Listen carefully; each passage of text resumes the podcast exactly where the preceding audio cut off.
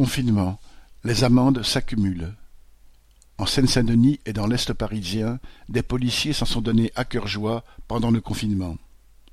Plusieurs jeunes des quartiers populaires ont témoigné du harcèlement dont ils ont été victimes. L'un d'eux a reçu quinze amendes de cent trente-cinq euros entre octobre et novembre 2020. Une avocate témoigne qu'un de ses clients a été verbalisé dix-sept fois entre le vingt-huit janvier et le 2 avril 2021, dont trois fois le même jour, à 18h48 pour réitération de violation d'une interdiction sanitaire, dépôt d'ordures et bruit et tapage nocturne.